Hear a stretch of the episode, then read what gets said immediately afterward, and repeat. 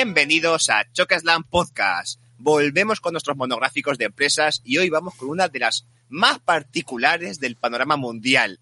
Probablemente la empresa con más variedad de estilos, donde te puedes encontrar combates realmente buenos, luego otros con la comedia más disparatada, también algo para lo extremo, que no falte Yoshi. Hoy toca hablar del Dramatic Dream Team, más conocida como DDT Pro Wrestling. Yo soy Josan, conmigo está Julio. Hola Julio. Hola Josan, no sé qué hago aquí realmente.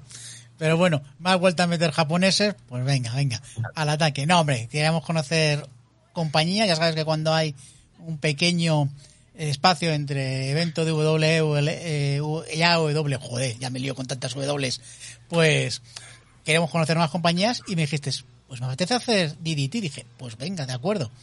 Pero me dijiste, pero no sé mucho, entonces hemos tenido que llamar a un experto, ¿verdad? Nos hemos traído a Lariato, bienvenido. Hola, eh, muchas gracias por invitarme. Experto tanto como experto no sé, pero sí que intento aquí, intentaré aportar mi granito de arena sobre esta empresa, esta maravillosa empresa llamada DDT. Pues sobre todo que traer a alguien que, que, que, le guste y que la siga de verdad y que la disfrute mucho, porque yo conozco muy poquito, pero algo conozco, pero tú creo que conoces bastante más, que sí que la ves más a menudo. Sí, al final es últimamente es una de las empresas que, que más sigo y, y, sobre todo que más disfruto, ¿no? Es una empresa que lo está haciendo muy bien este, sobre todo este último año y medio. Bueno, y además así te tenemos a ti y ¿qué hacemos? Doblamos oyentes, porque tenemos nuestros oyentes en el directo y los tuyos también. Así que bienvenidos a todos. Sí, pues bienvenidos a todos los de Chokerland y a los que traes tú, que son bastantes, y que le interesa mucho pues esas empresas japonesas que por aquí no tratamos muchas, vamos, pocas veces. Stardom, que me ha hecho José ahora pues aficionarme a ello y ya está, es lo único que estamos tratando. Vamos, queremos conocer esta, esta empresa que lo primero que hay que preguntarte es ¿cómo la conociste cuando empezaste a verla? Eh, pues mira, es una pregunta que no sabría responderte, probablemente viene siendo 2018, cuando empecé a verla, puede ser, más o menos, y la conozco... Eh, como conozco que todas las empresas de pro wrestling, o por Twitter, o por buscar en foros y en Wikipedia y así, y decir, oh, me interesa esto, me interesa esto, y voy viendo combates, me saltan combates recomendados así de vez en cuando, encuentro shows, y empiezo a ver de ti y me empiezo a dar cuenta de, oye, eh, esto, esto tiene una comedia que me flipa, esto tiene muy buen wrestling, ¿qué es esto? ¿Por qué no lo he descubierto antes y por qué no lo estoy siguiendo? Y estuve así un tiempo hasta que ya en 2020, sobre todo la segunda mitad de 2020 y ya 2021 100%, dije, venga, tengo que empezar a seguir esta empresa que, que me flipa. Mira, hablando un poquito de la empresa, vamos a hacer una pequeña ficha de la empresa antes de meternos con todo, que el, la empresa eh, fue creada en el 97, es decir, no es una, no es una novatilla, tiene ya sus años. Se llamó, tengo apuntado por aquí que del 97 al 2004 era Dramatic Dream Team y luego ya del 2004 hasta actualmente ya directamente es DDT Pro Wrestling. Es así la gente la puede encontrar por DDT y si, y si, y si, y DDT y salen movimientos de la técnica del DDT, si sale yo que sé, Jake Roberts haciendo el DDT, pues que entonces ponga Dramatic Dream Team aquí que tiene un nombre que ha quedado, se ha quedado bonito. Los fundadores, creo que son Shintaro Muto, Sanshiro Takagi, Kyohei Mikami y Kazushige Nosawa, encontrado por ahí. Actualmente es propiedad de la empresa Cyber Agent, desde 2017. Tiene sede en Shinjuku. Y sus directivos más importantes es, bueno, su presidente, que es Sanshiro Takagi. Y por aquí he encontrado que su productor es Danshoku Dino. Eh, Dino es el productor. Yo es que le he visto cuando luego el personaje no me pega él de productor. No sé, no sabría decirte, porque sé que al final tienes un tío que lleva, es un tío de empresa, lleva ahí toda la vida, desde 2002, 2003, y no sabría decirte eso, pero lo que sí sabría decirte es, eh, Cyberagent, tú mismo has dicho que es la empresa dueña de DDT, también es dueña de Noah, Tokiyoshi Pro y demás, esas forman Cyberagent, no, perdón, Cyberfight, y de esa te puedo decir quién es el vicepresidente, uno de los vicepresidentes, uno es Marufuji y el otro sería Akito, que hasta donde tengo entendido también es Booker de, de DDT. Lo de Dino, eh, no sabría decirte la verdad. Yo lo he encontrado por ahí y no sé si, no sé si es verdad o que fue, o que fue algo de o que, o que, fue algo de alguna storyline o algo que montaron por ahí, entonces pues, lo he visto por ahí y me está curioso. Digo, pues nada, yo lo voy a nombrar por aquí. Y luego, aparte, antes, antes, por, antes de empezar, es. Oye, ¿y esto dónde se puede ver? ¿Esto dónde se puede ver todo esto? Porque además, tú has comentado mismo el Cyber Fight, esto del Cyber Agent, que además ha juntado todas sus empresas y se ven todas en el mismo sitio. Sí, eso es. Eh, esto se puede ver en Wrestle Universe. Eh, es un servicio de suscripción que antes se llamaba DDT Universe, pero desde la adquisición de Pro Wrestling Noah en 2020, pues eh, se puede, también ahora se ha entrado Noah y han cambiado de nombre. Como he dicho, se llama Wrestle Universe. Eh, tienen una cuenta de Twitter dedicada solo a esto que se llama W-Universe 2020 y la, dirección de la web sería eh, ddtpro.universe. Costaría 900 yenes, pero por 900 yenes es que tienes cinco empresas. El catálogo de Basara hasta 2019, que era una empresa parte de DDT, pero ahora ya se separaron en, eh, eh, justo el primer, el primer show de 2020 ya de Basara es independiente y demás, y muchas cosas antiguas, o sea, por 900 yenes que son 7 euritos, mmm, creo que merecen mucho más, mucho la pena y casi, casi, casi eh, me atrevería a decir que merece la pena que muchos, eh, que más, joder, hoy no me salen las palabras, que más que otras eh, on demand eh, japonesas, por lo menos que, en mi opinión. Dile claramente que la network de la WWE, claramente.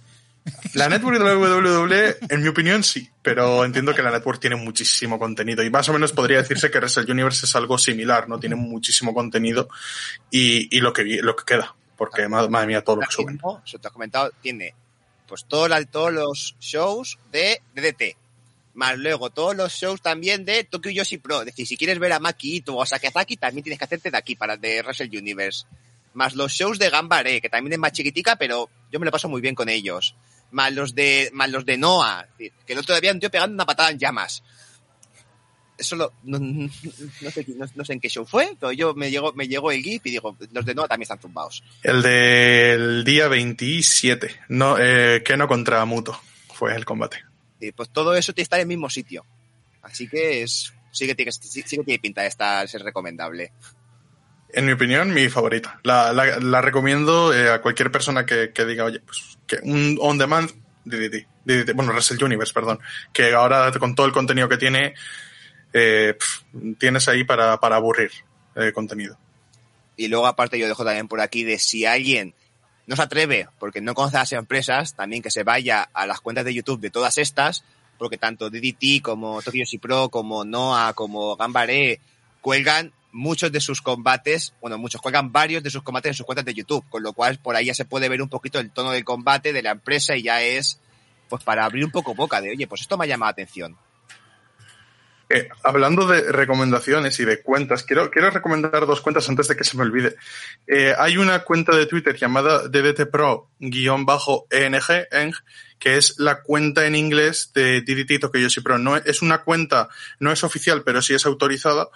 Eh, la lleva Mr. Hakusan. Eh, es una cuenta maravillosa que suele ofrecer las traducciones de los shows de DDT y de Tokyo Yoshi Pro. Y siempre que estéis viendo eh, yo que sé, pues igual un combate de Antonio Honda, un combate de Dan Sokudino, un combate de estos en los que em, meten un poco de cháchar y ves que el público japonés se ríe y tú dices, coño, no entiendo nada, bueno, pues puedes ir a Twitter, ves y entiendes lo que, lo que dicen en las promos y demás. Yo es una cuenta que os recomiendo mucho seguir, sobre todo si vais a ver eh, los shows de DDT y queréis entender un poquito, pues, esas cosas que comentan y un poquito, pues a veces eh, suele hacer unas, eh, no sé cómo se llama, cómo decirlo, unas, unos post-shows, unas eh, review, no es una review, pero es un poco como decir, eh, bueno, ha pasado esto en el, en el show, ¿no? Y las traducciones de los comentarios en post-combate. Bueno, pues ahí queda apuntada. Vamos un poquito con la historia que yo me he apuntado a algunos pequeños notas de, de, de la de historia de la empresa. Se fundó en el 97 con los cuatro estos de Shintaro Mutos, han sido Takagi, Kyohei Mikami y Kazushige Nosawa que dejaron, por lo que tengo apuntado, dejaron Pro Wrestling Crusaders y fundaron su propia marca, la Dramatic Dream Team. En el 90, el 31 del 97 tuvieron el, primer evento, en el, y luego ya en el 2000 fue cuando crearon sus títulos, lo del el King of DDT, esto del KOD, el KOD Open Weight Championship, el Iron Man Heavy Metal Weight, el Tag Team, el torneo, el torneo por parejas de la Tag League, ya por ahí, ya más o menos rápidamente, en un añito ya fueron fundando todos los, en tres añitos ya fundaron todo toda la base.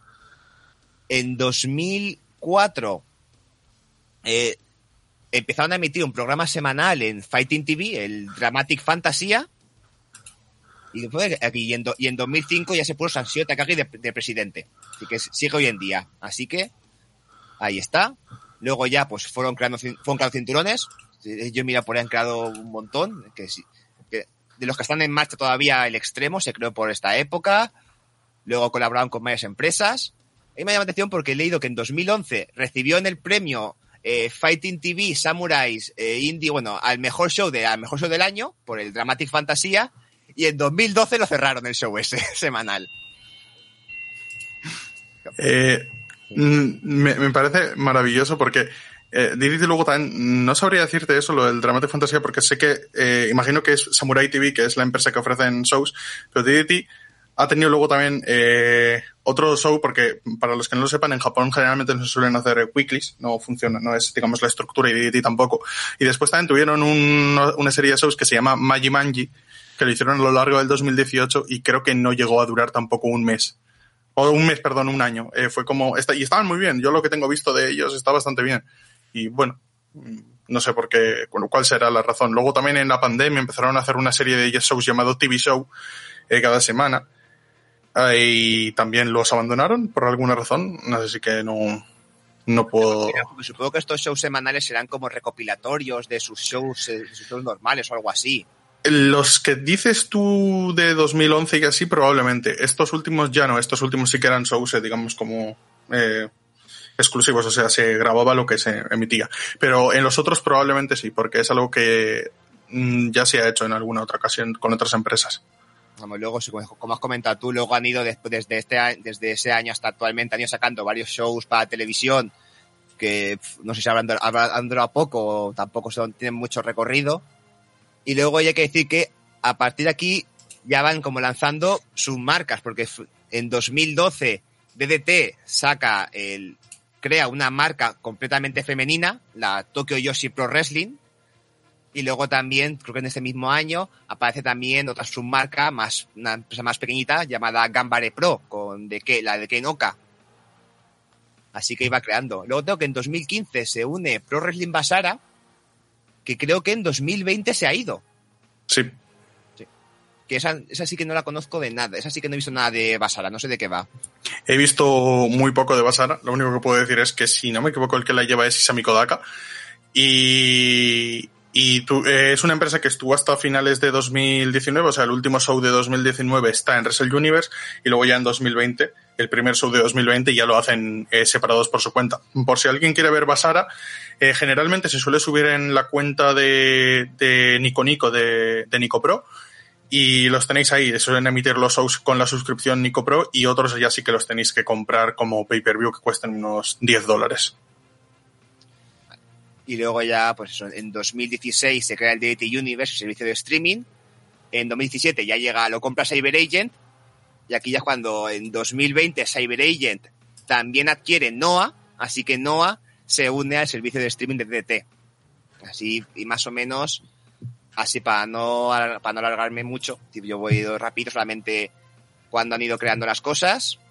Y es que ha ido poco a poco, según se creó, ha ido creciendo, ha ido creando títulos, ha ido creando más marcas, ha ido uniéndose a gente, haciendo patos con la televisión, ahora lo ha comprado una empresa más grande, incluso podemos podemos nombrar el Cyber Fight Festival que hicieron eh, todas las empresas de Cyber Agent juntas, el show este con Noah, DDT, Tokyo Yoshi Pro y en el kickoff les dejaron nuevecico a los de Gambare para que se lo pasaran bien, que también fue un show bastante chulo. Yo me lo pasé, pasé lo largo que fue, me lo pasé bastante bien.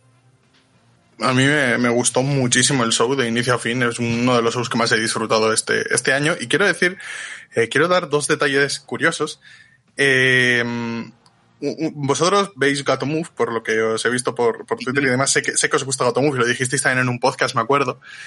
Y eh, como curiosidad, os voy a dar una curiosidad que puede que no conocieseis. Tokiyoshi Pro empezó con un concepto bastante similar en cuanto a que los primeros shows de Tokiyoshi, los primeros 4 o 5 por lo menos, eh, fueron no en el mismo sitio, no en Ichigaya, pero sí que en un suelo con una colchoneta. Eso lo volvieron a hacer en un show de 2020, que ahora mismo no recuerdo cómo se llama, pero lo hicieron en febrero, como un regreso a los orígenes y volvieron a hacer un show ahí. Y he mencionado Ichigaya, he mencionado Gatomove.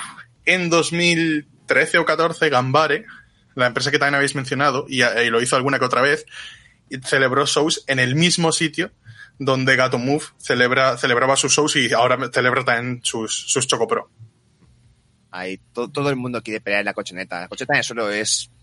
Eso, es vida. Eso sí que Eh. es la calidad. Ese es el verdadero eh, esta- eh, lugar más importante de wrestling. Nada de Maris- Madison Square Garden, ni Korakuen, ni Tokyo Dome, ni el Arena México, nada. Ichigaya Chocolate Hiroba. Ese es el mejor sitio. Pues nada, Vamos a hablar ya un poquito más tranquilos de DT. Si ya te pregunto un poquito, para ti, ¿cuáles, qué son esos, ¿cuáles son esos elementos característicos, lo que la hace diferente? ¿Qué es lo que ellas, esto es lo que de verdad caracteriza, o lo que, qué cosas de estas caracterizan a esta marca? Eh, mm, creo que la respuesta es difícil y al mismo tiempo muy fácil. Y voy a intentar tirar por la respuesta más fácil posible y es DDT significa diversión. DDT significa poner un show y saber eh, casi al 100% que te lo vas a pasar, te lo vas a pasar bien viéndolo, to- viéndolo entero. Eh, sí que soy una persona que, por ejemplo, los shows de relleno, los que son entre los shows de giras y demás, me suelo ver uno o dos combates y luego ya sí los importantes me los suelo ver generalmente todos últimamente. Pero igualmente es como cuando ves un show de DDT, sobre todo en cuanto que yo sí, sabes que lo que vas a ver, te vas a pasar bien esas dos horas o lo que sea, y vienes a divertirte, vas a ver buen wrestling, vas a ver comedia, vas a ver una mezcla de todo. Y sobre todo lo que más me gusta es cuando meten cosas extrañas. Eso es lo mejor. Sí que se puede decir que casi lo más. Puede decir lo que. La, la nota diferenciadora, porque sí que es cierto que ya tienen combates buenos, pero realmente eso no es lo que llama la atención al público de DT. Lo que llama es la comedia y las cosas raras. Y dentro, y dentro de las cosas raras, una de ellas es. Yo creo que casi, casi su emblema. Este Yoshihiko, el muñeco de, el muñeco de trapo, la muñeca hinchable luchadora, parte del roster, ha sido campeón alguna vez. Es que esto creo que todo el mundo ha visto alguna, algún GIF, alguna imagen a esto del muñeco, y cuando de pronto dices, ¿pero cómo va a pelear un muñeco? Julio, tú lo has visto un poquito pelear. ¿Pelea bien el muñeco o no pelea bien? A ver, a mí José me pasó una serie de combates y uno de ellos fue este, el de contra Yoshihiko. No me lo podía creer. O sea, vi, eh, o sea, lo primero que vi fue un combate con una mesa camilla que luego lo hablaremos. Eh, además, lo vamos, todos estos combates que me ha pasado José los voy a dejar en, en iVoox y en YouTube para que los podáis enlazar y podáis verlos. Este no me lo podía creer. No me lo podía creer. Qué bien integrado está. Cómo me divertí. Y digo, joder, es que para mí, eh, Kota Ibushi yo no le conozco mucho, porque yo veo más wrestling pues americano, pero es como, pensaba, digo, de repente es como si, no sé, John Cena se enfrenta a una muñeca hinchable, ¿o no? A ver, John Cena yo no lo pondría con John Cena. Yo No, diría, esto quiero decir, de, de nivel de popularidad, popularidad o, o, o- o main, event, main eventer de, un, de una compañía. No sé si estáis de acuerdo conmigo en lo que estoy diciendo.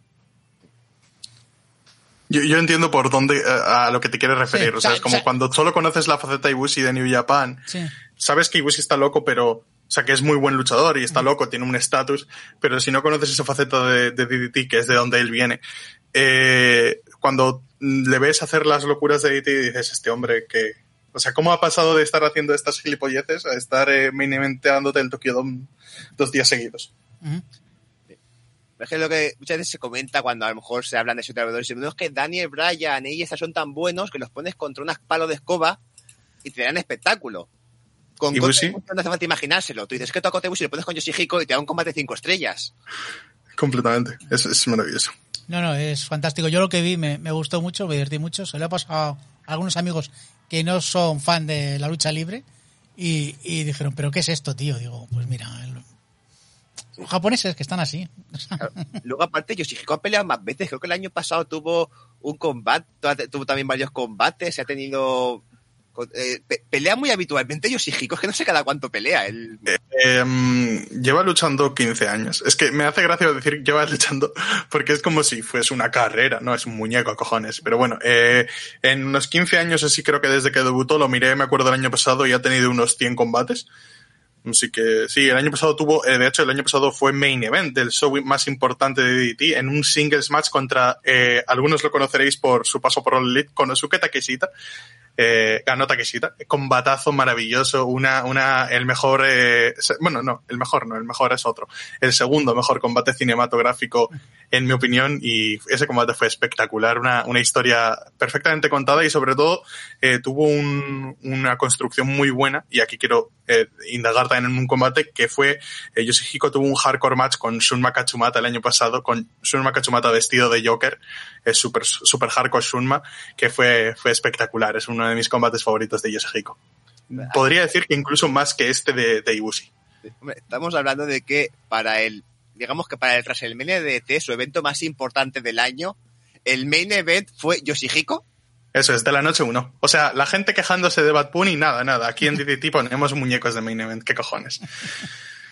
Yo tengo aquí una foto que la vemos con un título, incluso. Eh, sí, ha sido, no sabría decirte cuántas veces campeón del, del campeonato Ironman. Justo ese, ese, campeonato entraremos un poco después cuando hablemos, porque ese campeonato es muy, es muy curioso, pero sí, ha sido varias veces campeón, campeona de, de, ese campeonato, del Ironman Heavy Metal. Y de hecho, el combate que tuviste es por ese campeonato y por el campeonato máximo. O sea, ha luchado por el campeonato máximo y por el campeonato este de coña, digamos vamos a pasar, mira, pasamos ya al, al, Iron, al campeonato Iron Man Heavy Metal, que a mí el nombre me flipa. Sí, sí. Digo, turbo flipa el nombre. ¿Cómo llamamos al campeonato? Llega, llega la W y dice, pues lo llamamos 24-7. Uh. Estos 20 años antes, ¿cómo lo llamamos? Iron Man Heavy Metal. El nombre perfecto. Este campeonato es lo con la, además es sencillo, con la regla 24-7 de que en cualquier momento se puede cambiar se puede, puede cambiar de manos. Ahora, aquí tiene la peculiaridad, lo puede ganar cualquiera que haga el campeón. Ya Cualquier sea, cosa. Hombre, mujer, niño, niña, sillas, mesas, escaleras, libros. Ahí tenemos que ahora mismo, no sé si sale ahora mismo en, en Twitch y en YouTube, eh, una foto de la campeona, la, la silla. Silla. La campeona.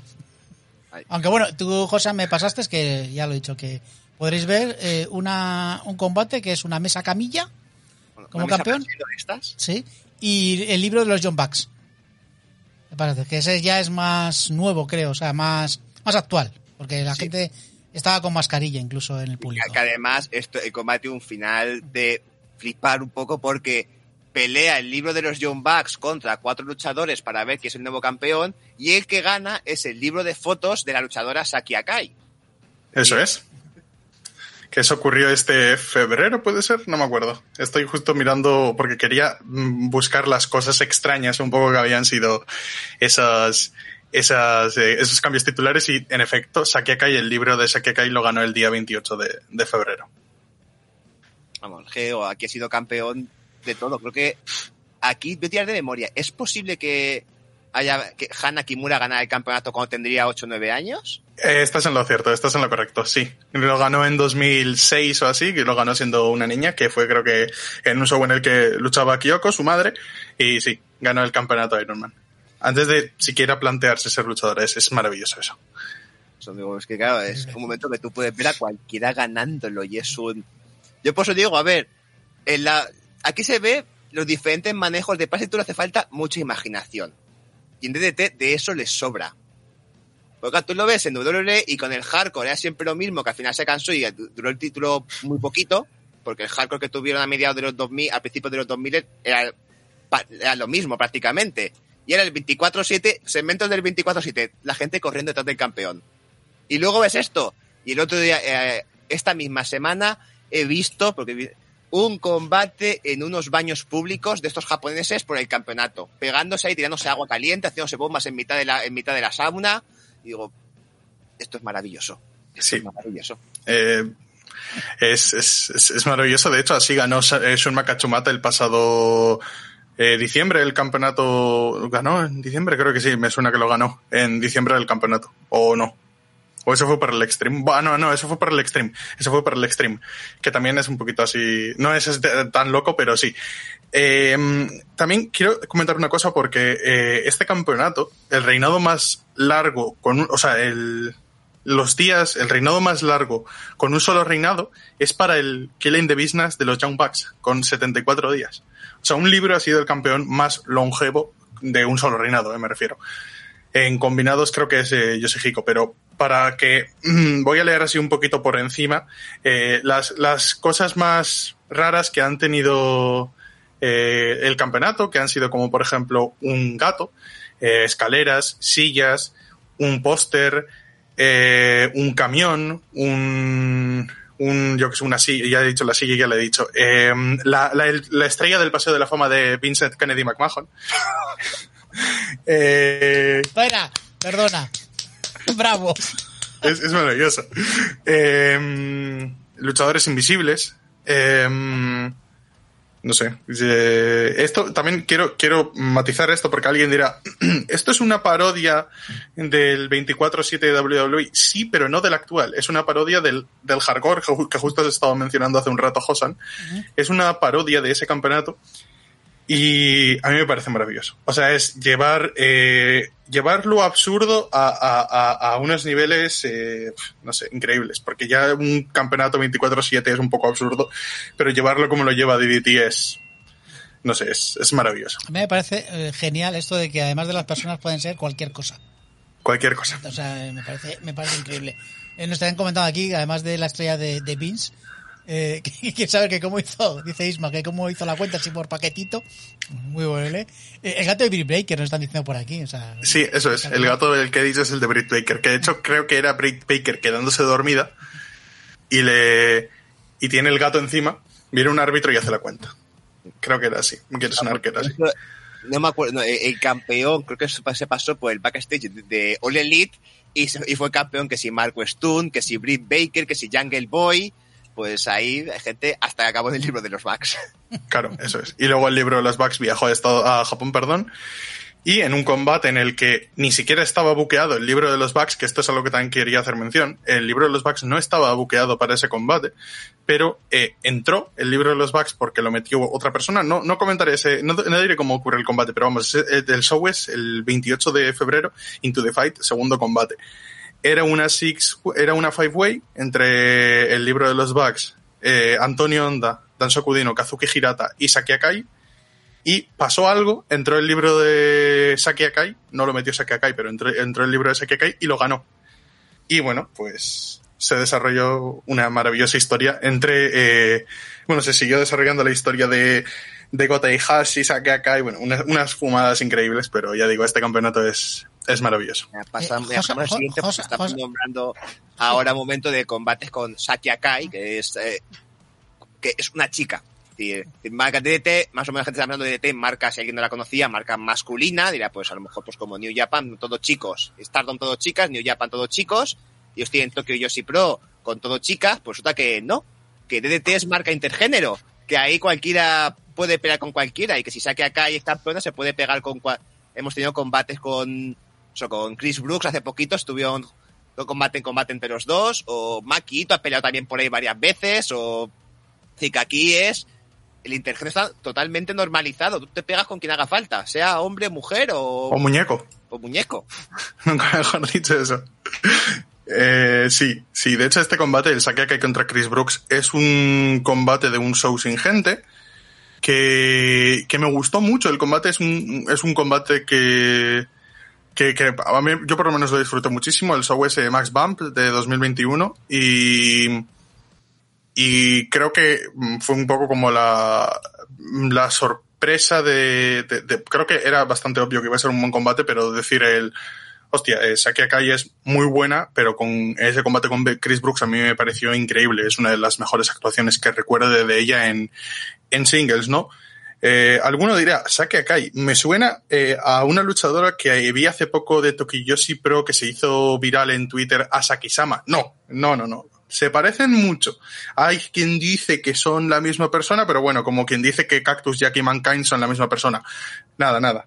A ver, Eh, Eso es imposible porque todo el mundo sabe que Cactus Jazz, Mankind y Dude Love no son la misma porque se participan en el mismo Royal Rumble los tres. Claro, eso es. No Es puedes entrar, que- no puedes entrar ¿Están tres veces. cambiando de ropa? No. No, no, ya hay un vídeo donde salen los tres juntos. O sea, no Claro. puede ser nada. Pues ya está, eh, eso, que no, no, no son la misma persona. Y eso, eh, Saki Akai es, es parte de Eruption, que luego hablaremos de los stables y un poco de los rosters, pero es de, de mi stable favorito. Y este, este combate, y de hecho Taket Chaos nos lo pone por, por, eh, por los comentarios, te pregunta, eh, ¿Meiko Satomura fue campeona KOD o fue de otro? Fue campeona del KOD y de hecho, eh, no solo fue campeona del KOD, sino que es la única mujer campeona del campeonato máximo de, de, de DDT.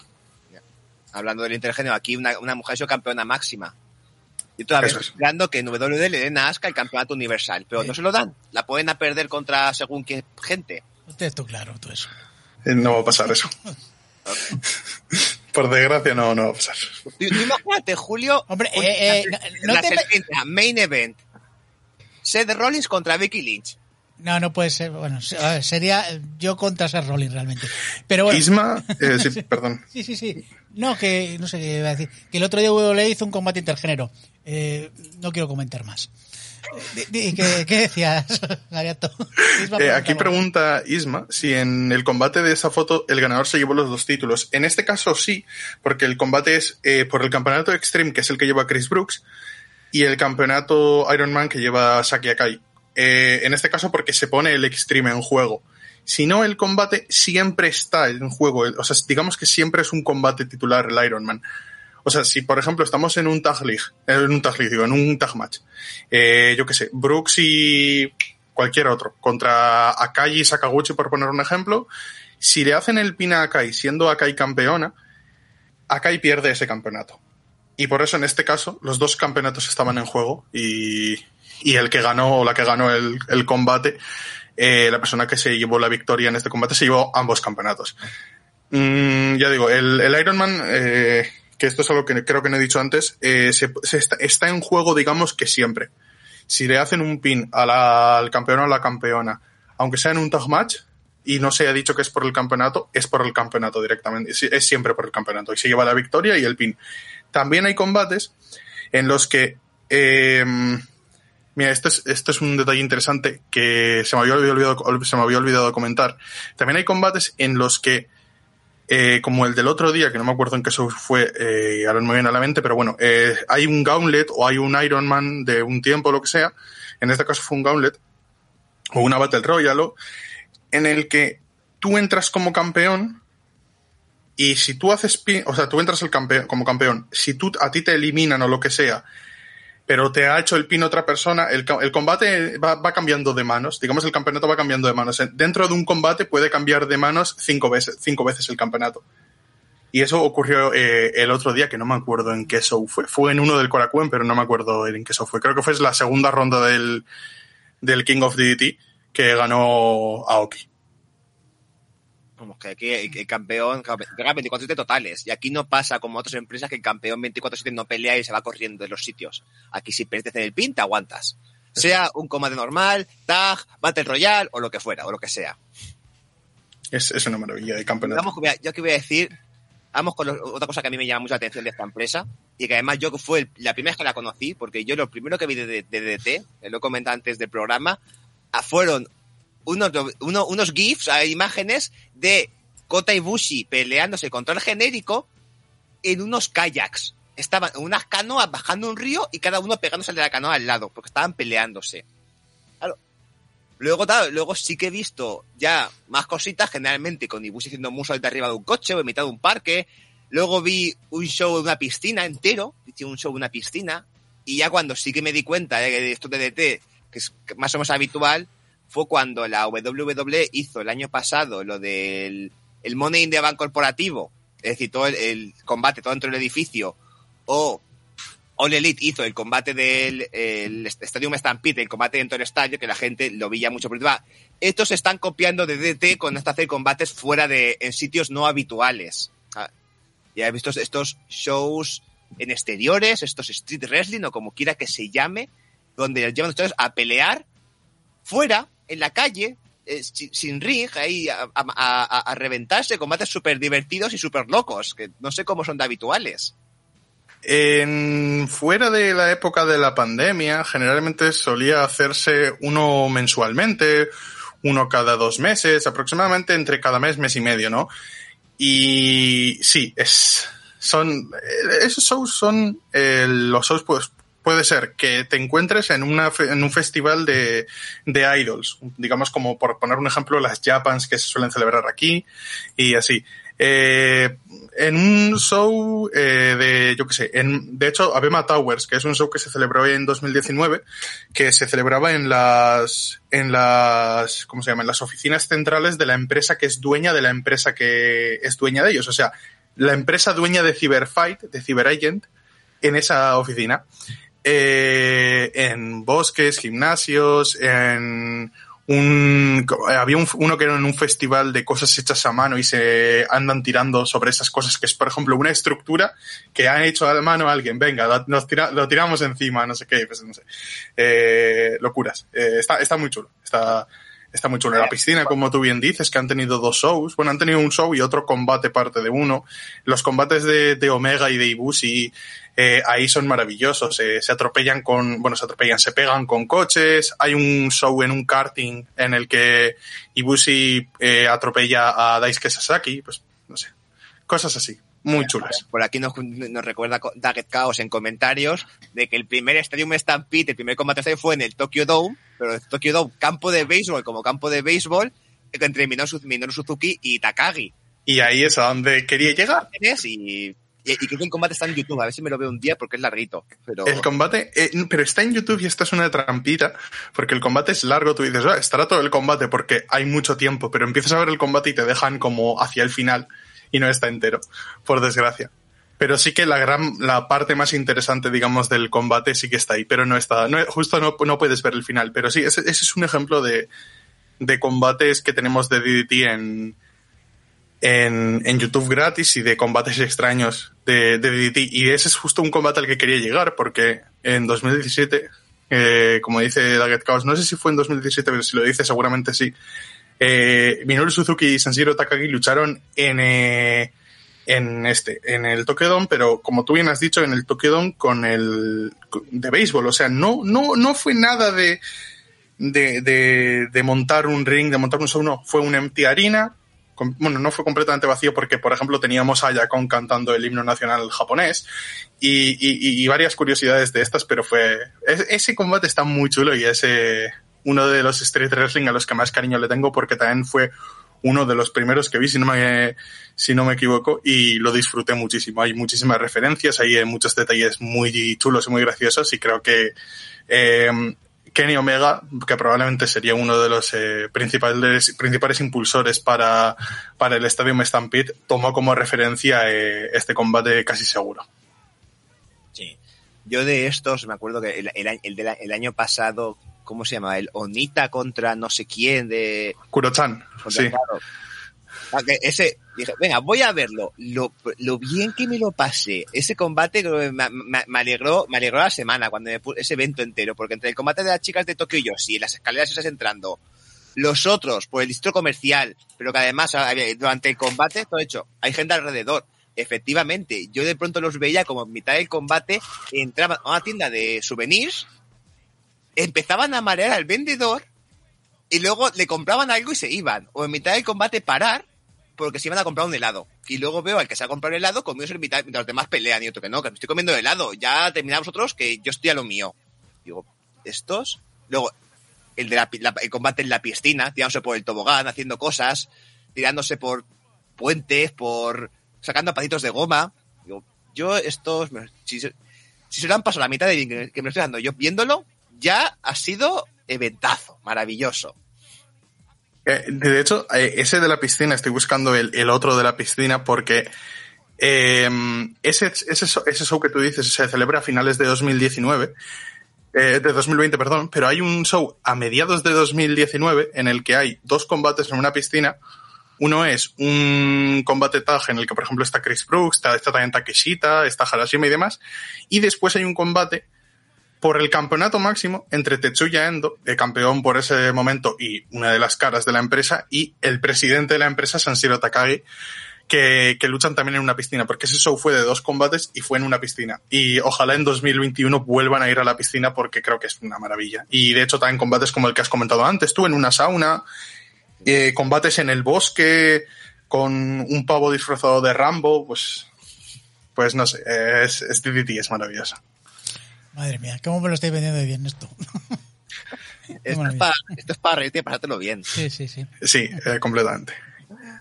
Vamos a, a dedicarle, porque lo hemos comentado antes, tiene un montón de cosas y vamos a un pequeño detalle de nombrar otras empresas que sí que están aliadas o son hijas de, de DDT. Entonces, que decir la primera, que sería Tokyo Yoshi Pro, decir, que prácticamente se supone que es como la empresa, otra empresa más pequeña que DDT y se, yo creo que se ha alzado como la segunda empresa de Yoshis más grande de Japón. Probablemente es una de las grandes. De las, de las, de las, sí, la segunda o la tercera, obviamente la primera es Stardom por su, por la gente que le sigue, por el dinero que lo tiene, por quién, a quién pertenece ahora mismo y demás, pero Tokiyoshi, mmm, de hecho, en mi opinión lo está haciendo genial en 2021, es una de las empresas que más disfruto y, y gracias a, las relaciones con el Elite y gracias a otros temas, pues eh, están consiguiendo eh, ponerse a la, a, la cabeza, no igual como para coger a Stardom, pero sí eh, a liderar un, un puesto de, de, de, segundo, acercarse a Stardom. Y, y, oye, me alegro muchísimo. No es igual, digamos que eh, no tienen el mejor wrestling hablando en la undercard. Por ejemplo, sí que los shows de Tokiyoshi se nota mucho que igual los primeros tres combates con los otros tres en los shows importantes, me refiero. Eh, las up, up, up girls, al sí, eh, eso, eso, también quiero hablar de eso porque es curioso. Eh, Tokiyoshi también eh, tiene eso, como digamos, los primeros tres combates son como un poquito eh, bajo el límite de lo que pueden ofrecerte en, en, la zona de las main events. Tokiyoshi hace como un proyecto con, digamos, con esas reglas idols de no se pueden casar, no pueden tener novios, fumar, beber, no sé qué. Y como curiosidad, eh, alguien que trabaja para Tokiyoshi, no me acuerdo cuál es el cargo, pero le pidió matrimonio a la luchadora Hyper Misao, por poner un ejemplo de que han, abolido esa regla. Eh, tienen un grupo de idols que son eh, las Up Girls, como bien has mencionado, que son Miu Watanabe, Raku y Hikari Noa, la última campeona International Princess. Y ya digo, Tokiyoshi es una empresa que, que merece mucho la pena ver. Y, y oye, que si habéis visto All Elite y os gustan Yuka Sakazaki os gusta Shoko Nakajima y os gusta Makito, que son las tres que han aparecido, pues eh, son de aquí y mira, podéis venir a, a verlo que merece mucho la pena, sin duda. A Makito aquí somos muy fans y bueno, estamos viendo ahora la foto y, y, aquí tenemos a viejas conocidas que hemos visto en Orelí, ¿verdad, José?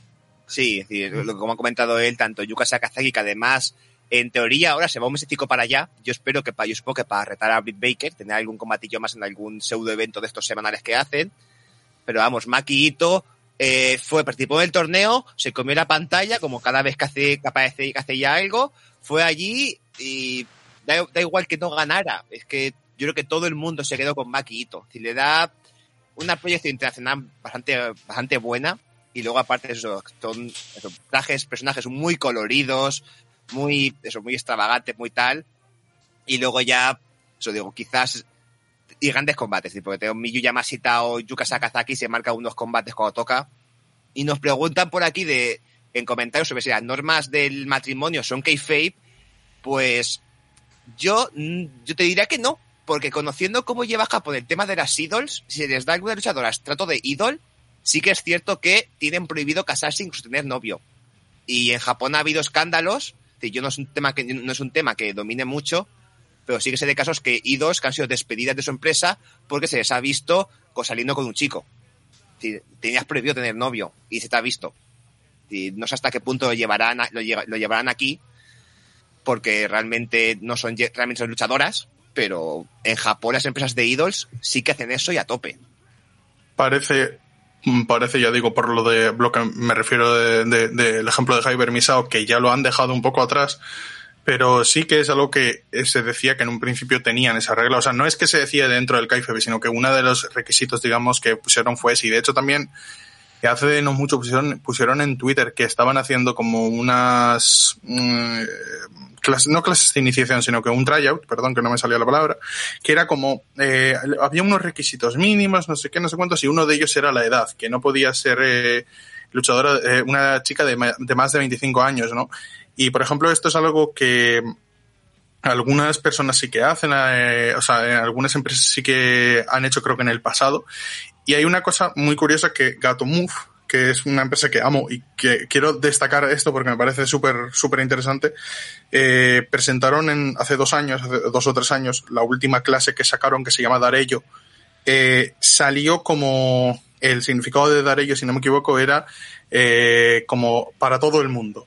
Tú podías venir con 40 años que con 16 ibas a entrar, ibas a entrenar y te íbamos a tratar igual. Y, y ahí tenemos curioso que de esa clase de Darello sale gente de 20 años o nos sale una luchadora de 44 como Tokiko Kirihara.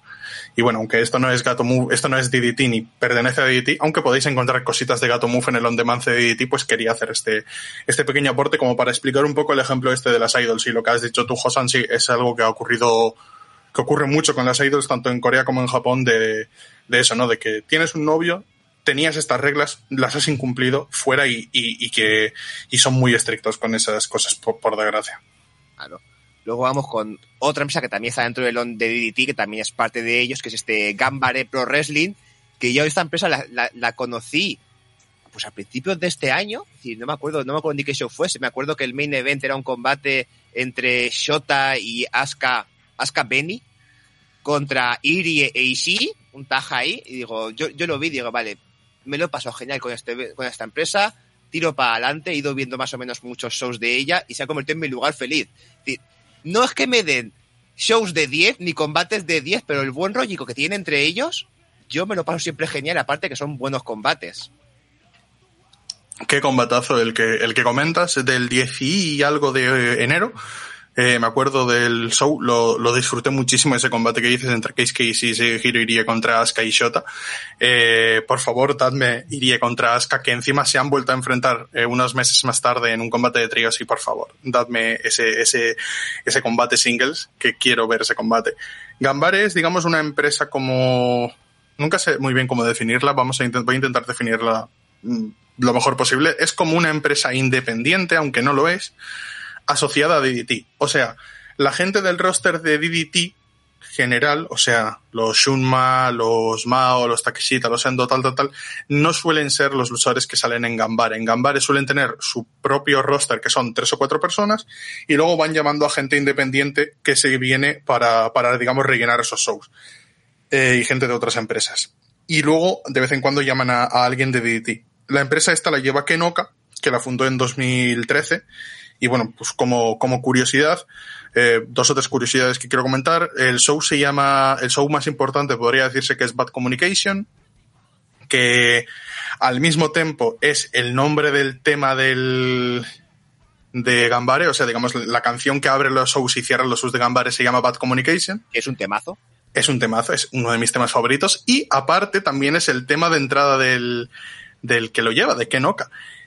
Aparte de esto, Gambare, Gambare no tiene campeonatos, pero sí tiene campeonatos. No tiene campeonatos, pero como campeonatos utilizan el campeonato de tríos de Pro Wrestling Guts, de la extinta Pro Wrestling Guts, de la que hace poco fueron campeones Asuka Haganesino y, Shinichiro Tominaga, Asuka Benny, y ahora son campeones otra vez eh, de Halfi, que son eh, Susakurai, eh, eh, Suichiro Kachumura y Moeka Haruji con otros nombres, porque cuando se juntan tienen otros nombres, pero nunca me acuerdo de los nombres como tal.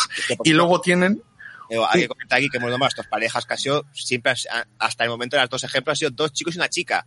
Porque aquí Ah, sí. también intergénero total. Aquí da igual que enfrentas con alguien y ponen a la, a la pequeña, a la pequeña, no de, no de edad, sino de tamaño, que es Har- Harukaze, que es un fideo.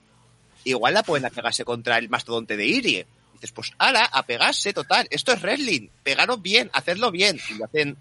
Y aquí, por suerte, no están, las normas de Idol. Y aquí sí que hay luchadores de todas las edades. Aquí vemos de todo. Bueno, las normas, las que, he las que me he referido antes, que lo he dicho mal, no es solo, o sea, no es que si ya tienes más, más de 25 te vas afuera de Tokiyoshi, sino que para entrar, a- para aplicar, digamos, al dojo. Y, y eso, y antes tenían un campeonato eh, singles, que es el Indie Junior, que viene de la época de FMW, pero ¿cuál es el tema? Que este campeonato no, este campeonato ahora mismo ya no es de Gambare. Se lo ha llevado, se lo llevaron a Just About y ahora el campeón es Arata. Pero hemos comentado, eh, he comentado unos cuantos nombres. He comentado eh, Hagane, Shino Hagane, has comentado Keisuke Ishii, hemos comentado Asuka y Shota. Y curiosamente esos son los últimos cinco campeones, ¿no? Ishii lo perdió contra Hagane Shino. Hagane Shino dijo que si perdía, si hacía una defensa titular de este campeonato, lo retiraba, lo dejaba vacante eh, fuera del campeonato, lo ganó Asuka, después Asuka lo perdió ante Shota en el show anterior al combate, no, en el, sí, en el show, an- no, anterior, no, no, no, fue bastante antes, fue bastante antes, fue a finales de año, en el último show de Gambare, perdón, de 2020, y desde ahí, pues, eh, luego ya Shota lo perdió contra Arata y ahora está en Just Out, que le he perdido un poco la pista, ¿no? Gambare suelen hacer shows un poco eso, cada dos, tres semanas y ahora mismo están trabajando también con una parte más de Yoshi que la lleva Yuna Manase, si no me equivoco, imagino que la llevará ella.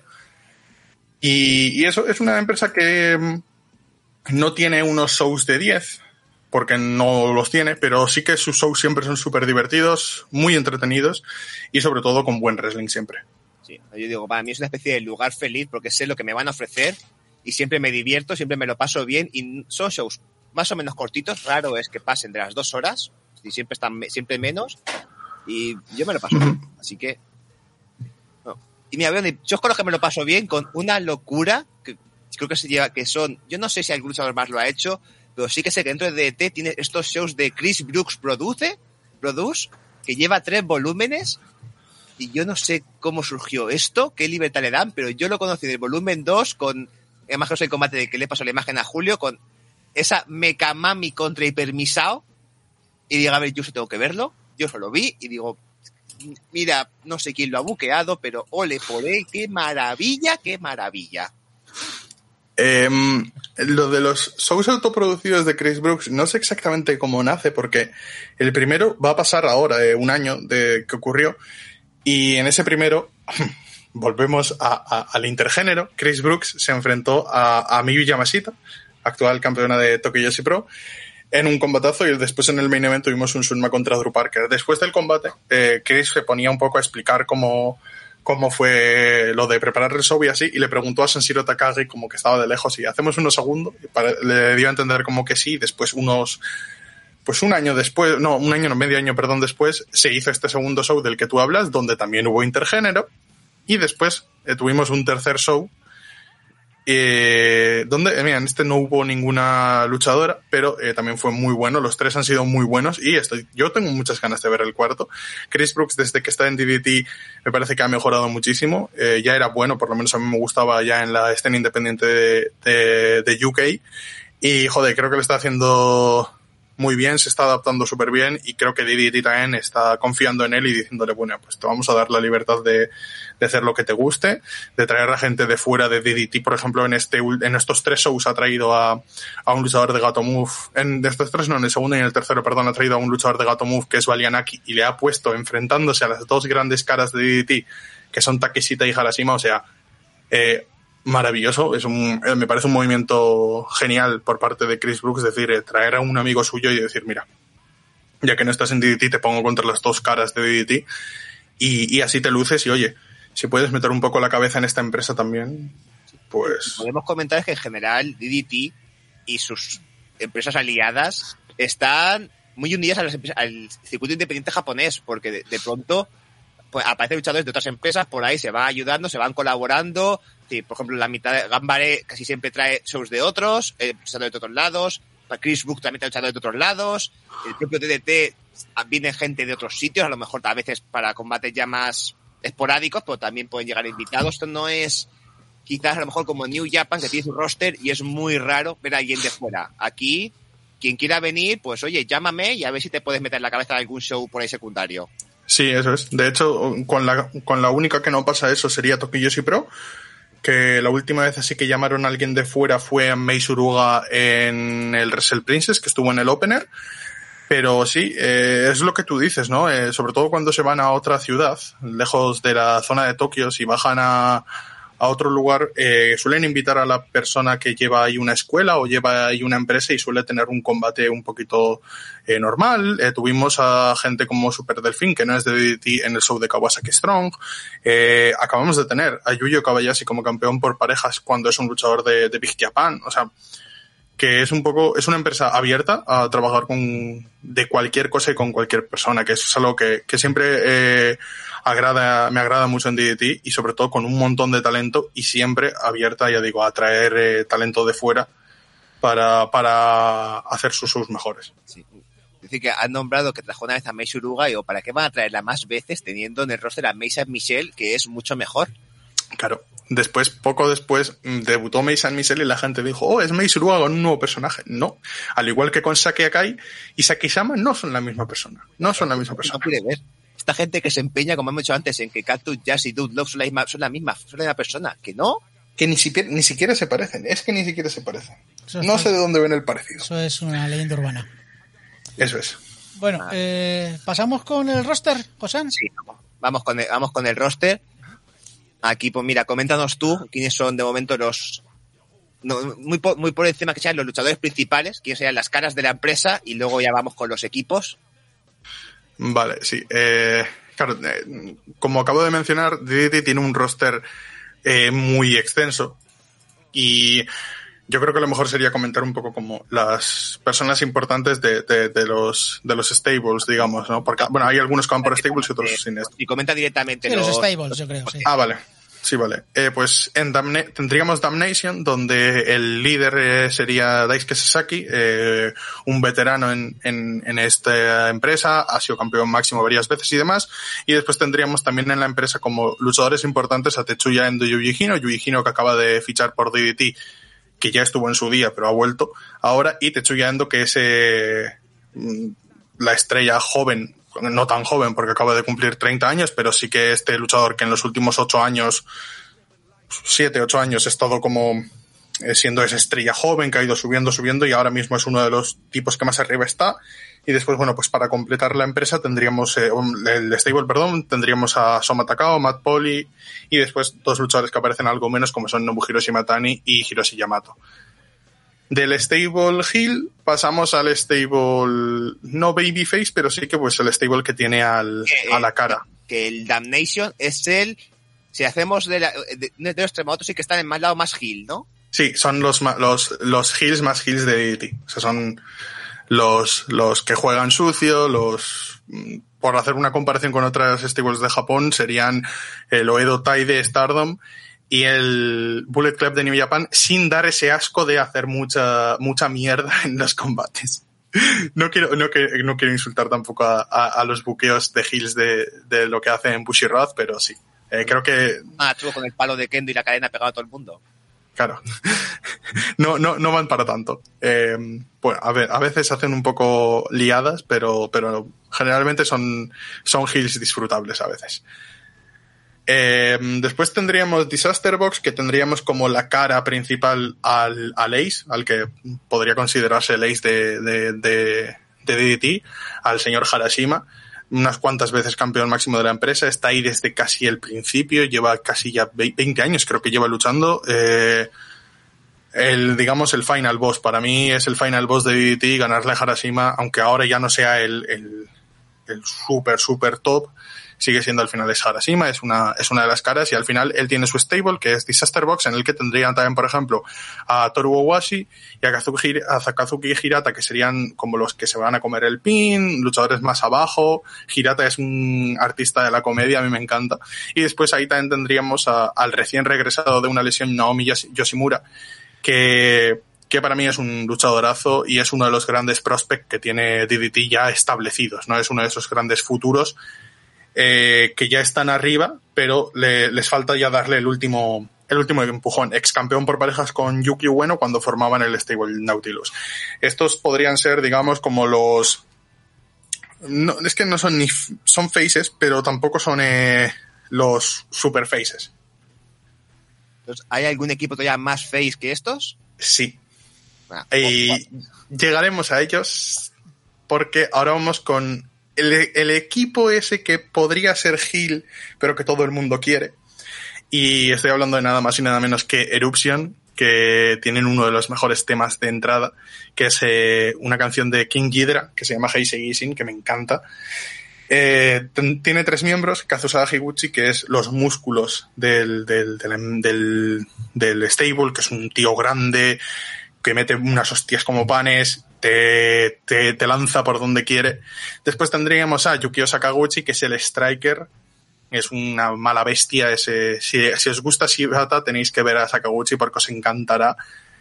Eh, un tipo con una psicología muy buena y, y sobre todo con un aspecto eh, peculiar porque para los que no sepan un poco en Japón están mm, los tatuajes están asociados a la mafia, a la yakuza y pues cuando veis a Sakaguchi veis un tío que impone de por sí y le veis que se quita la ropa y veis unos brazos eh, llenos de tatuajes chulísimos y le ves luchar y dices, madre mía, eh, yo con este, como me lo cruce por la calle, no, no me lo, no le digo nada que igual me revienta la boca. Eh, luego, luego en la comedia es el tío más gracioso. O sea, luego tú le ves que en la comedia va a ser como, crees que va a ser el tío que menos se va a reír, que va a jugar el papel de tipo serio. Y es todo lo contrario, entra a las mierdas de la comedia facilísimo. Y después en ese stable, eh, la luchadora que hemos comentado antes, tendríamos a Saki Akai, que, los tres eh, se compenetran a la perfección y es mi probablemente mi stable favorito. Después pasaríamos con Junretsu, la, el stable de Yuna Kiyama, eh, la leyenda, el, considerado quinto pilar de, del wrestling, de, All Japan Pro Wrestling. Después de los cuatro pilares, pues algunos dicen que hay cinco y ese sería Kiyama. Eh, es un veterano, un tío que lleva luchando casi 30 años y y es campeón máximo actualmente de la empresa. Ahora mismo también es parte del dojo de, de DDT como entrenador.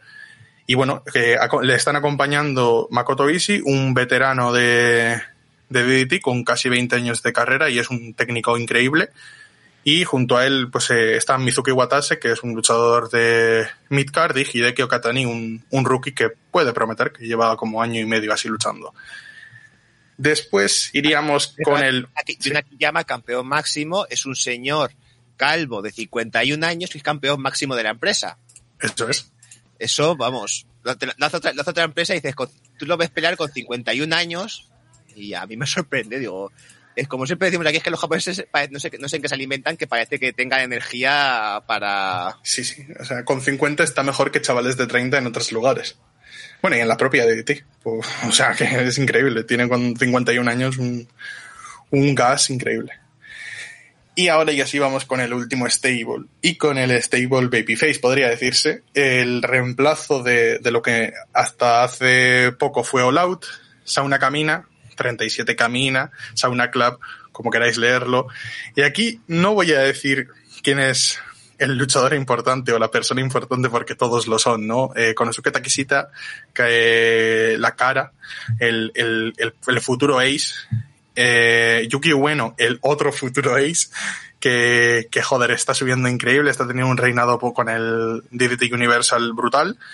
Eh, Shun Makachumata, el, es el luchador que se disfraza de Joker y hace cosas extremas y hace cosas con Legos y, y es muy divertido, muy entretenido. Y después tendríamos a Mao, uno de los mejores eh, high flyers que podemos ver por Japón últimamente y sobre todo por DDT. Y los cuatro forman esa una camina, un, un stable que, que disfruto muchísimo y son como los, los más queridos probablemente dentro de, de DDT. Aparte de eso, pues tendríamos gente ya sin, sin stables, ¿no? Sería gente que no, que no, que no está ligada a un stable y bueno, entre ellos, eh, por decir unos nombres, sería Sanshiro Takagi, el presidente, eh, dueño de la empresa, eh, Dansoku un, un personaje interesante, eh, un luchador que a mí me encanta, disfruto muchísimo de sus combates. No voy a decir nada como es, solo voy a decir dos combates suyos. Uno es, eh, bueno, no, porque aparte de Don Sukudino quiero mencionar al otro gran, mi luchador favorito. Y el que me siga por Twitter verá que mi imagen de perfil es una foto de Antonio Honda. Eh, mi luchador favorito es increíble este hombre. Y Antonio Honda y Dan Sokudino tienen dos combates muy chulos. Uno es en DDT Into the Fight 2012, por el campeonato máximo de la empresa, donde podemos ver la faceta más seria de ambos luchadores, pero sin dejar al lado sus partes de comedia y toda su, todo, todo lo que les envuelve a ellos y todo lo que los hace a ellos eh, especiales y todos sus personajes. Y después tendríamos el combate también de, de DDT TV Show número 6 del 13 de junio, en el que Dan Socudino y Antonio Onda se enfrentaban en mi combate cinematográfico favorito y uno de mis combates favoritos del 2020. Ahí los dejo. También quiero decir que Dan Sokudino tiene un combatazo este año con Yuna Kiyama en DDT Into the Fight, puede ser, o April Fool, no me acuerdo por el campeonato máximo de la empresa. Y luego ya, pues por destacar unos cuantos, Akito, que he comentado antes, un técnico brutal, eh, Chris Brooks, eh, Yusuke Okada, que ahora mismo no está dentro de, mm, de, de la empresa, digamos, no está, o sea, no, dentro de la empresa sí, no está dentro del stable de Yuna Kiyama, pero trabaja principalmente con Yuna Kiyama y en algún momento entrará a su stable. Y eh, otro que quiero destacar es eh, Shinja que para la gente que sigue las artes marciales mixtas japonesas le conocerá. Es eh, apodador como el Baka Survivor, es un luchador eh, de artes marciales mixtas eh, famosísimo, con una racha de victorias muy buena, es una leyenda de, de su peso. Y va a DDT y como luchador de artes marciales mixtas, ¿qué creéis que hace? Pues no va a hacer, no va a ser un super dominante, no, es un super gilipollas. Va y hace el tonto como el resto. Es maravilloso. No es un Brock Lesnar de la vida. Eso es. Bueno, es un, eh, digamos que es el Brock Lesnar que salió en su día en un Raw con una caja de, de música en el Money in the Bank. Ay, El mejor Brock Lesnar, el del maletín, el del Sí, maletín. sí, sí.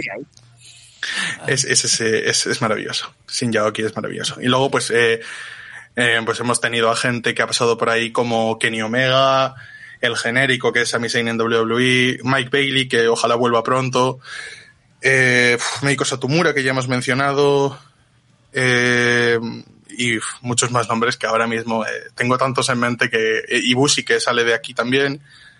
Yo aquí iba a comentar un poquito de, cuento de respecto a Dino y Antonio Honda, que a mí Danshoku Dino sí que me cansa un poquito, voy a decir que su, la- la- casi, casi siempre lo que se hace en todos sus combates es, de alguna forma, meter la cabeza de su oponente dentro de En su culo. Que, Ah, bueno, sí, sí, eh, eso es. Que son sí. un humor un tanto... Bueno, Es humor japonés. Honda es muy bueno, pero su técnica superior es tropezarse con la cuerda y caerse. Pobrecito. Se cae en cada combate. Pobrecito. Daño. eh, José, una cosa, en los combates que me pasaste, eh, eh, lo de el del culo me lo, me lo has pasado porque creo que uno de los de la, el de la mesa, no, en Sí, un que- en un tríos, del- Del, Iron Man. es en Iron Man, sí, yo creo que está porque la gente, como voy a dejar los enlaces, pues, pues la gente puede, puede creo verlo. En el del libro de los Bucks, creo que El libro de los Bucks, eso es. No. Y luego de Antonio Honda me pasaste un combatazo con esa superestrella eh, que está totalmente pues infravalorada por la WWE, que es Santino Marella. Ahí está, onda, eh, duche, duche de genios. Estábamos en el, el top mundial, ahí se enfrentaron a Santino Marella contra Antonio Honda. Ese, ese, ese duelo de la cobra contra Gon, el zorro, insuperable. Cinco Es Moti. Eh, combate del siglo. Sí, sí, sí, sí. Sí. Decir, los partidos de España en la Eurocopa, muy bien, pero no tienen, pero no tienen a Gon el No, zorro no. ni a la cobra de Santino. No tienen la, la emoción que tiene ese combate que, y como he dicho, pondré el enlace para que la gente lo, lo pueda ver en YouTube, pues en iVoox y en YouTube. Y aquí, como he hecho de ex luchadores, sí que hemos nombrado ya al genérico, que tuvo una pelea contra Kota Ibushi en kayak, que ahí maravillosa, y fue, y fue campeón. Kenny Omega, que también junto a Kota Ibushi casi empezó aquí, que eran los Golden Lovers. Creo que en esta época Kenny Omega utilizaba el Hadouken como movimiento personal. Hmm, Sí, y de hecho se lo vais haciendo mucho. Si veis un combate de DDT de Kenny Omega, sobre todo de la época inicial y demás, veréis mucho de ese tipo de movimientos y veréis a un Kenny Omega muy distinto a lo que veis en All Elite y, DDT, pero entendiendo, mm, digamos que entenderéis partes de Kenny Omega actual gracias a, esta época de DDT de Kenny. Y yo también he nombrado otra ex luchadora de DDT que también pasó, que es la mejor en el mundo, que es Kana, la actual Asuka, que también pasó por DDT y fue campeona Iron Man, si no me equivoco, creo que también fue campeona Iron Man. Y así que ese título ya es muy prestigioso, pero tuvo Kana. Y ya estoy contento. Si, si ya estuvo, la marca merece la pena. ese, ese campeonato es el mejor campeonato de la, de la historia. Aunque Kana, yo sé que sí que fue el campeón Iron Man, lo que no sé es cuántas veces luchó por DDT, porque me suena que luchó eh, alguna que otra vez, entre ellas, con Mio, no con Io, con Mio Shirai, la hermana de, de Io Shirai. Otra luchadora de, un nivel espectacular. Y luego, aparte, sí que yo he visto que tienen por ahí un combate en su eh, canal de YouTube que son Kana y Cherry, que se enfrentan contra Michael Nakazawa y otro más, y está todo el combate Nakazawa intentando ligar con Kana. Y haciendo de todo para que la otra le, pues, le dé un abracito, le achuche, y el pobre Nakazawa que no lo consigue, pobrecito. Nakazawa, que también sale de, de DDT, para la gente que, que eso es, digamos, ese amigo de, de Omega que sale de, de DDT. Por eso eh, ese combate con Alex Bailey en, en All Elite Wrestling cuando le presentaron en la gente diciendo qué cojones ha sido esto, pues es un poco eh, un combate al estilo de DDT presentado en, en All Elite Wrestling. Vamos a ir vamos a ir acabando y vamos a nombrar, vamos a nombrar un poquito todos los campeonatos que hay activos en, DDT, hacer un recuento de los campeonatos que hay, eh, que está, eh, creo que si no me equivoco, el principal, que es el KOD Openweight Championship, este de Junaki Yama. Sí. Luego también está el campeonato extremo, este el DDT Extreme Championship de con Chris Brooks. Sí. El, bueno, el 24, el, el, el Iron Man Heavy Meta, que lo hemos nombrado ya mucho. Luego, este dice a Milka lo que es que el DDT Universal Championship. Es un campeonato que se presentó en 2020. Han salido, han salido solo tres campeones, dos de, de, y cuatro reinados, dos de ellos por parte de Chris Brooks, que son Brooks, Daisuke Sasaki y ahora Yuki Bueno. Es un campeonato midcard, pero eh, midcard bien llevado. O sea, midcard de decir, vale, eh, de aquí ya vas a ir para arriba, que es lo que han hecho con Brooks y con Bueno. Luego tenemos pues el campeonato por parejas, el, el KOD Tag Team, guay. Luego, y se ve que yo creo que ya han dicho, pues, ¿y por qué no más? Parejas, bien. Pues tríos también. El KOD Six Man Tag Team Championship, pues guay. ¿Y por qué no más? Pues también de cuatro. El KOD Eight Man Tag Team Championship. Combate de equipos de cuatro. Y como apunte, como apunte, por culpa de la pandemia es de cuatro contra cuatro, es de ocho. Porque originalmente se llama KOD Ten Man. Porque es de cinco. Y de hecho, la última campeona antes de la pandemia, por decir unos nombres, fueron Asuka, Benny en All Elite Wrestling, Danshoku Dino, Mizuki, la luchadora de, de, de Tokiyoshi Pro, Transamiroshi y Yuki. ¿no? Y ahora, pues bueno, eh, son campeones Chikara, eh, un Sanshiro, Yuki Onaya y un luchador de que no me acuerdo, si os digo la verdad. Y luego lo que tiene un campeonato para veteranos, el O40, el O40 Championship. Eh, ganar que ser mayor de 40 años. Sí, esta es una parodia del campeonato que en su día tuvo New Japan Pro Wrestling, el Under 30, que es como para menores de 30, pues dijo DDT, como son muy, son, como son muy así, dijeron, ah, pues nosotros vamos a hacer todo lo contrario, un campeonato para mayores de gente de, de, de 40 años, que ni se defiende, que sale Owashi con el campeonato desde que lo ganó, que ha sido como el segundo o tercer eh, luchador en llevarlo, pero ni se defiende. O sea, es como, es otra parodia más de, de DDT. Oye, porque lo defienda que el campeón máximo también puede optar a este. Y una que llama que vaya por las dos coronas. El claro, eso es.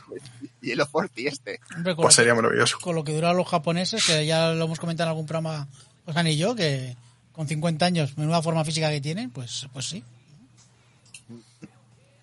Claro, este campeonato hace falta. Yo quiero, tendrían que, eh, que, que les copie el Elite. Yo quiero un campeonato de estos ahí para mayores de 40 para ver a Sting campeón otra vez, que tiene ganas. Le veo tal como se mueve. Sting contra Taz. Hostias. No, estaba yo pensando y digo, el Undertaker, ahí venga, para darle. Oye, que, ¿Eh? Oye, que tienes ahí Undertaker contra Goldberg, la secuela. La Joder, eso, ahí, ahí. No, no. secuela la que les va a quedar a ellos de ese combate.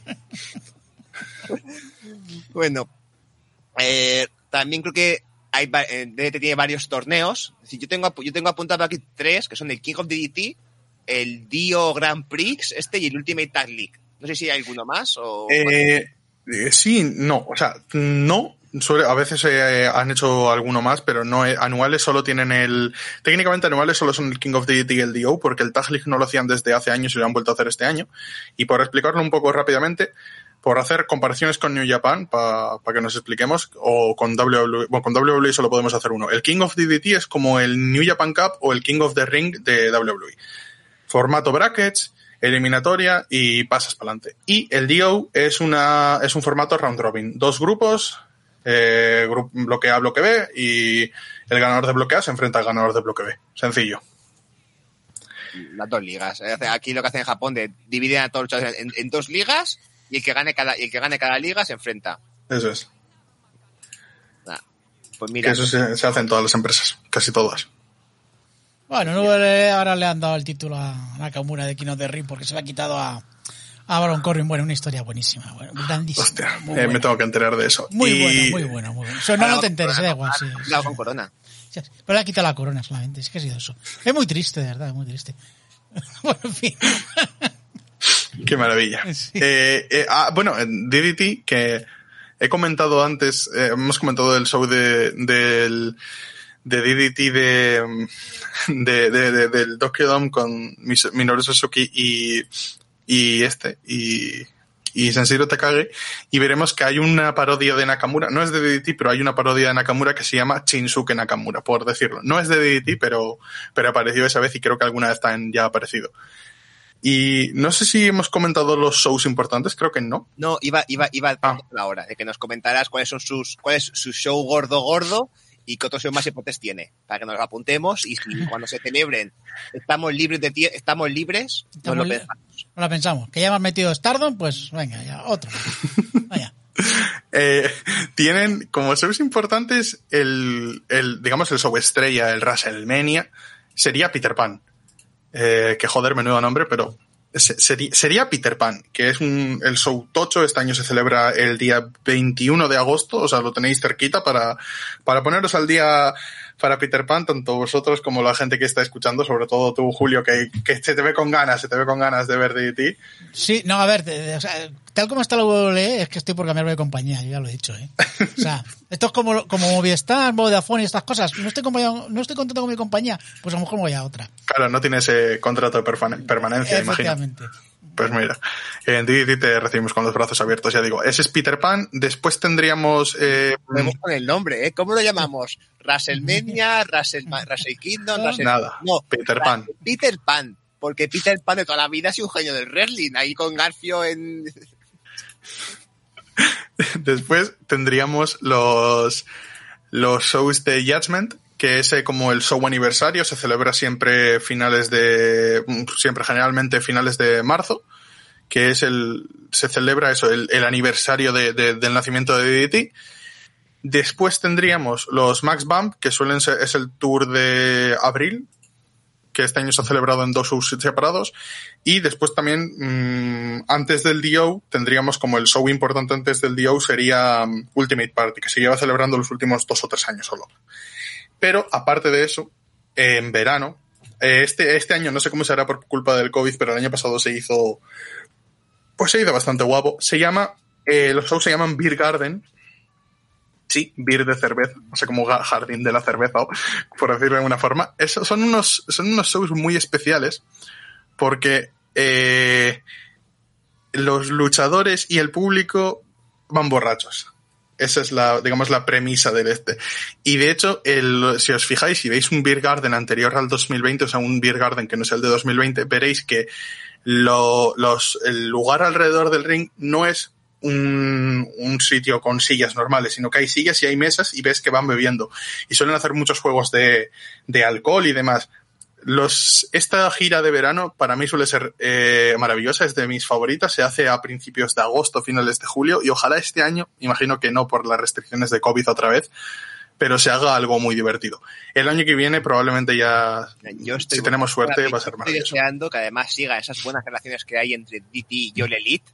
Pero además creo que antes de la pandemia Kenny Omega se fue con Rijo a hacer peleas a, a DT de, pareja, de parejas. Que sigan a- y, y que, y que veamos en un Beer Garden a Hanman Page, por favor. Oh, sí. Page con el personaje actual que tiene de, beber cerveza, lo quiero ver en un, lo quiero ver en ese evento. Oye, pues mira, ya sabes, escríbele a All Elite y a DDT y les pones un tweet y a ver si dices, mira, os regalo, os regalo esta idea, que es maravillosa. No, lo que, y más, ya digo, lo que más da una idea es que cuando vaya a Japón voy a ver si coincide con este evento ¿eh? y voy a uno de estos porque tiene que Pues- ser grandioso. Pues mira, principios de agosto, finales de julio suele, celebrarse, que es como una semana en la que se celebra como fiesta de la cerveza o algo así en Japón o del alcohol, o por lo que tengo entendido. No, no, no estoy muy puesto con eso, pero mm, tengo entendido algo así. Ya digo, eh, Beer Garden, que no son los shows importantes, pero sí que son igual los shows más disfrutables y siempre te deja algún combate eh, súper gracioso y shows muy entretenidos siempre. Eh, los del año pasado, pues al final con el COVID. No sé, pero el Beer Garden creo que sí que se, como, como, como pilla este año una edición buena, sí que se puede convertir en un fijo. ¿A que sí, Julio? Sí, sí, sí, sí. Ese hay que echarle un ojo. Ya sabes, Julio, tienes que aprovechar en julio Sí, sí. o en agosto para, para, para pillar. ¿Qué, qué G-Wen ni qué tonterías? Nada, nada. Yo me voy a ver el Beer Garden. Nos Efectivamente. pregunta por comentario si fue en el Beer Garden donde se enfrentaron los Golden Lovers, es decir, Kenny Omega y Kota Ibushi contra las hermanas Shirai, Io Shirai y Mio Shirai. Eh, muy buena pregunta a la que no sabría responderte. Está bien. Así que no, no sabría responderte. Pues- Lo estoy mirando rápidamente. Si no lo consigues rápidamente, porque a mí me interesa mucho eso, eh, no lo dices por Twitter o por ahí. Omega y Nakazawa contra Io y Mio Shirai en el Beer Garden de 2010. Correcto. Vale, pues ala, hay que apuntarlo ese. Ese que Qué, qué maravilla. Y, es que es eso, ¿eh? Em, de hecho, Omega contra, mm, contra Ibushi, el primer, ese Omega Ibushi famoso, no el del balcón, sino que el de la primera vez que se enfrentan, es en un Beer Garden que produce el propio Kota Ibushi. Y ese combate, para el que no lo haya visto, se lo recomiendo muchísimo porque se celebra en Shinkiba y salen un poco por ahí y demás, y tiene un ambiente genial. Me, me gustó mucho. Y es eso, es el Beer Garden, es un show que, es una serie, son una serie de shows que suelen estar siempre muy, muy divertidos. Pues nada, mira, con esto, con esto ya vamos, ya cortamos, ya más o menos se nos ha valido para hacer un repaso a toda la empresa luchadores y con esto final de los shows yo creo que ya no podemos cerrar. A ver, lo dejamos en todo lo alto. sí, sí, Sí, sí. claro. Y, y seguro que si seguimos hablando de DT, acabamos sacando más shows y más combates de estos flipantes, porque lo de estos es locura enderezada en el buen sentido, al espectáculo. Vamos a recordar un poquito por si, para la gente esto, ¿dónde mucho que se puede ver? ¿Cómo se llama, cómo se llama la plataforma donde se puede, donde se puede ver esto? Se puede ver por 900 yenes, aproximadamente 6-7 euritos, en Wrestle Universe. Podéis encontrar la cuenta de Wrestle Universe en Twitter eh, como W-Universe 2020 y lo podéis encontrar para verlo en eh, www.ddtpro.com guion, no, guion no, eh, barra eh, Universe. Para, mm, para, si tenéis algún problema para suscribiros así, hay una guía en una página que merece mucho la pena para ver resultados, historia y demás, que os recomiendo que es dramaticddt.wordpress.com y ahí tiene una esto, si no me podéis preguntar por, por mi Twitter, eh, arroba lariato, y os comento por ahí y si queréis eh, que os eche una mano a alguno. Y también eh, la cuenta que he recomendado antes, otra vez la recomiendo para entender un poco las traducciones de los shows en, en japonés para eh, traducirlas al inglés, que es DDT Pro-ENG. Para, sobre todo, estos combates de Beer Garden y así siempre viene muy bien para entender esto. Quiero decir una cosa, hay- en un Beer Garden, creo que era, Antonio Honda se enfrentó a Sakura Hirota mientras los hijos de Sakura Hirota estaban en el, en el ring. Ay, de esto he visto imágenes, que estaban los dos peleándose y los Claro, niños- yo subí ay, los gifs. pequeñicos ahí de 4 o 5 años correteando por el ring, que el árbitro estaba más pendiente de los niños que de, lo- que de los luchadores. Yo subí GIFs de ese combate. Me acuerdo que lo vi hace no mucho y, y subí GIFs. Así que sí, sí, sí. Ese es maravilloso. Ese combate es. Ese combate es increíble. Esto, eso, eso que Sakura Hirota sabe muy bien cómo compaginar la vida de madre con la vida luchadora. Y dice, ¿qué hago? Tengo que pelear, no tengo niñera. Pues me Pues llevo nada. los niños el ring. ¿Qué No, más da? la silla, no, arriba que los vigile. Que, que, que luchen conmigo. Y eso, ese, ese combate creo que es de un Beer Garden, si no me falla la memoria, pero vamos, que, que por ahí lo tenéis. Pues nada, cortamos y haz, te dejamos para el final. Haznos Laret, un poquito de spam de, tu, de, tu- de, de dónde te pueden encontrar, dónde te pueden escuchar. Haz publicidad de lo tuyo. Pues nada, eh, tengo, pues mira, ya que hablamos de DDT, tengo un podcast en el que hablo de DDT, entre otras empresas, hablo de Japón, que es eh, Offensive Lariato Podcast, lo podéis encontrar en Twitter, en, en mi Twitter me podéis encontrar como Offensive Lariato, también lo podéis encontrar el podcast en Evox, Spotify y YouTube como Defensive Lariato Podcast, y también estoy en, en Chopkick Corner de Stunner y podéis escucharme ahí junto a Javicho, que ya estuvo aquí para hablar sobre, sobre Stardom en su día, y también con Cristian, que no ha estado por aquí, pero bueno, eh, que solemos hablar de actualidad de wrestling japonés y sobre todo de, de la gran mayoría de empresas que hay en, en, el, en el panorama japonés, ¿no? Y por ahí me podéis escuchar, podéis, por ahí podéis escuchar mi, mi opinión y sobre todo hablar de... Últimamente estoy hablando, estoy hablando mucho de DDT porque lo disfruto mucho. Mañana o pasado subiré la review del, del show de DDT de Tokiyoshi Pro del día 26, así que ahí está para quien quiera escucharlo. Ah, Pues, Julio, publicidad de lo nuestro.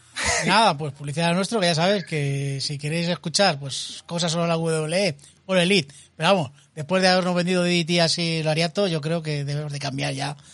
Pero bueno, que si queréis escucharnos... Porque la WWE no, no pelea con, no pelea con gente bebiendo cerveza. Bueno, eso sí, pero allí no lo hacen tan divertido, seguro. Lo, lo único que tenemos es que nos vamos a cosas antiguas. Bueno, eso también son los Jovers, que también estarán por aquí, que eso lo hacen mejor que nosotros.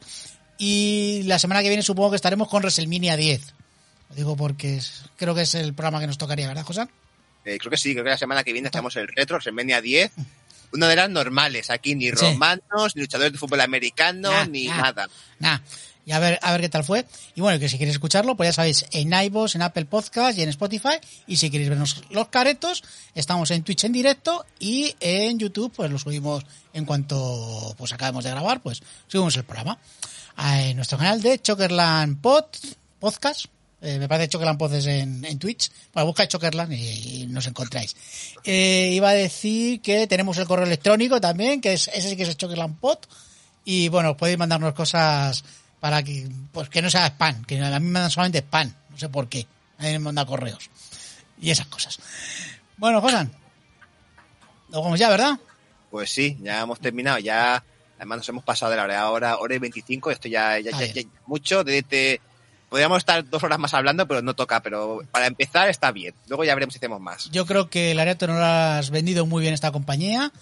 Y nada, que darte las gracias por haberte pasado por aquí. Nada, joder, un, un placer eh, que me hayáis vuelto a invitar, que ya estuve con vosotros en New Japan. Me preguntasteis para Stardom, me pillasteis mal de calendario y cuando me dijisteis el otro día hablar de ti me dio una alegría. Dije, mira, eh, se la devuelvo aquí y sobre todo, joder, maravilloso de siempre hablar sobre lo que a uno le encanta como es TBT. Pues nada, pues muchas gracias. Muchas gracias a toda la gente que ha estado en el chat, que ha sido bastante gente. Y nada, nos despedimos hasta la semana que viene. Muchísimas gracias. Hasta luego. Adiós. Adiós. Chao.